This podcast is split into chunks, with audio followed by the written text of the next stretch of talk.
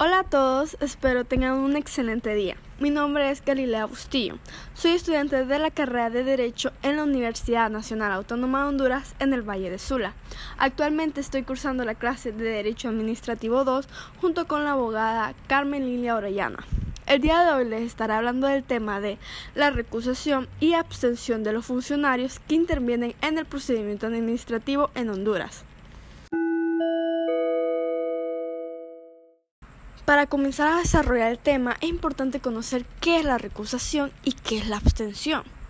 La abstención es una obligación de jueces, fiscales y demás funcionarios de la administración de apartarse de un procedimiento.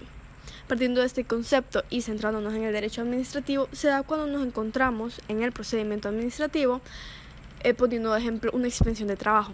La abstención es la obligación del funcionario que lleva la causa. Continuando con el ejemplo, en este caso sería el inspector, de apartarse del asunto si concurre de alguna de las causas que lleven a la abstención. Estas causas las estaré tomando más a profundidad más adelante en el podcast.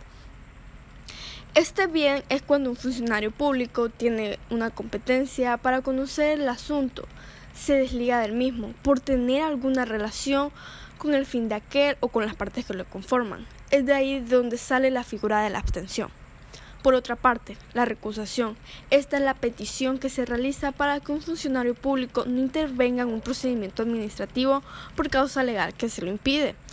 La recusación puede interponerse en cualquier momento del procedimiento y por aquellas personas que acrediten tener interés legítimo, eh, pudiéndolo considerar como si fuera la segunda barrera de seguridad en caso de que el funcionario no haya hecho por sí mismo, es decir, que el funcionario no haya hecho la abstención. Los particulares pueden solicitarlo.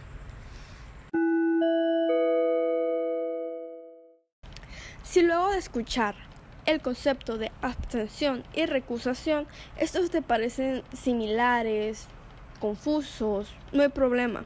Es por ello que es importante hacer hincapié en las diferencias que estos tengan. Básicamente la diferencia está en que la abstención es la propia obligación del juez, funcionario, fiscal, etc., de que se quite del asunto. Pero ¿qué es lo que pasa? En muchas de las situaciones, estas personas no se llegan a quitar de manera voluntaria, pese a que sí, es una obligación. Es en este punto en el que los particulares en caso de que conocen y que se da alguna de las causas que como lo he mencionado las estaré tocando más adelante y tienen pruebas de esto, pueden solicitar una recusación. Es decir, que es hasta este punto en el que da lugar a la recusación. Como bien lo dije anteriormente, esta es la segunda barrera de seguridad.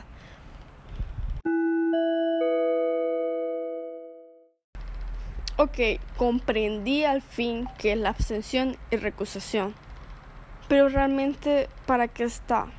Ok, aquí te lo explico. Importancia y finalidad de la abstención y recusación.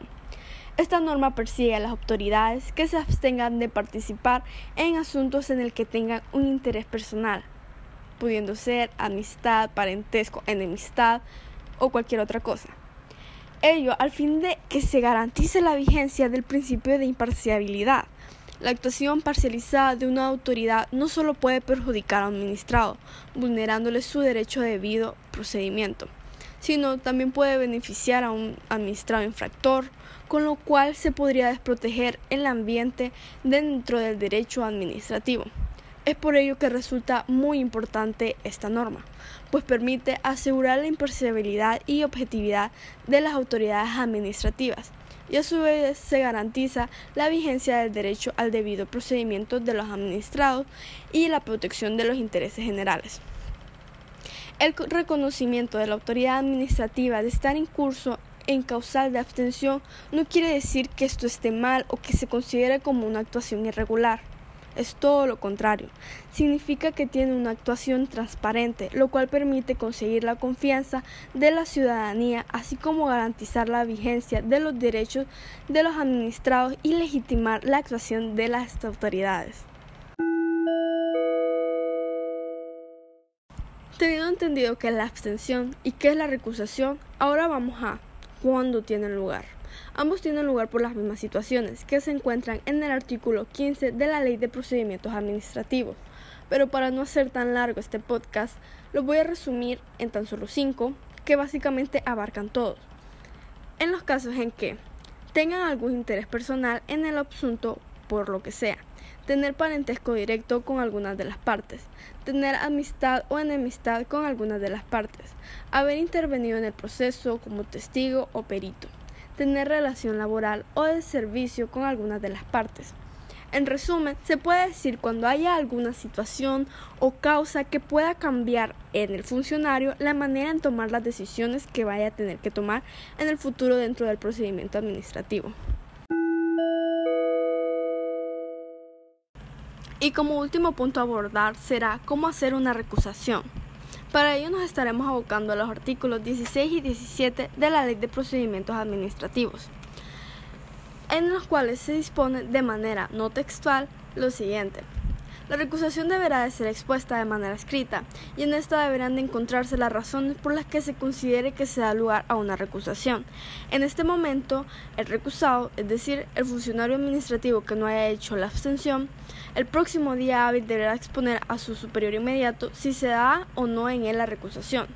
En caso de que el recusado omitiera la causal, el superior deberá realizar inmediatamente una sustitución. En caso de no ser así, deberá solventar la problemática en el plazo de tres días hábiles. Estos tres días hábiles deberán de ser previos a los dictámenes y comprobaciones que considere oportunos.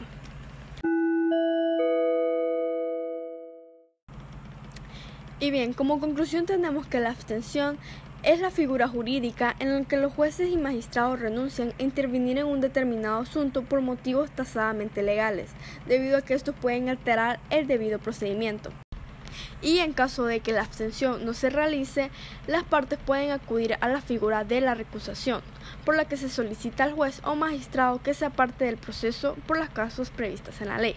Recordemos que estas figuras jurídicas tratan de garantizar la imparcialidad y objetividad de los procedimientos administrativos y judiciales. He aquí la finalización del tema y mi aportación a este. Espero que este podcast haya sido bastante explicativo y aclaratorio en cuanto al tema de la recusación y abstención de los funcionarios que intervienen en el procedimiento administrativo en Honduras.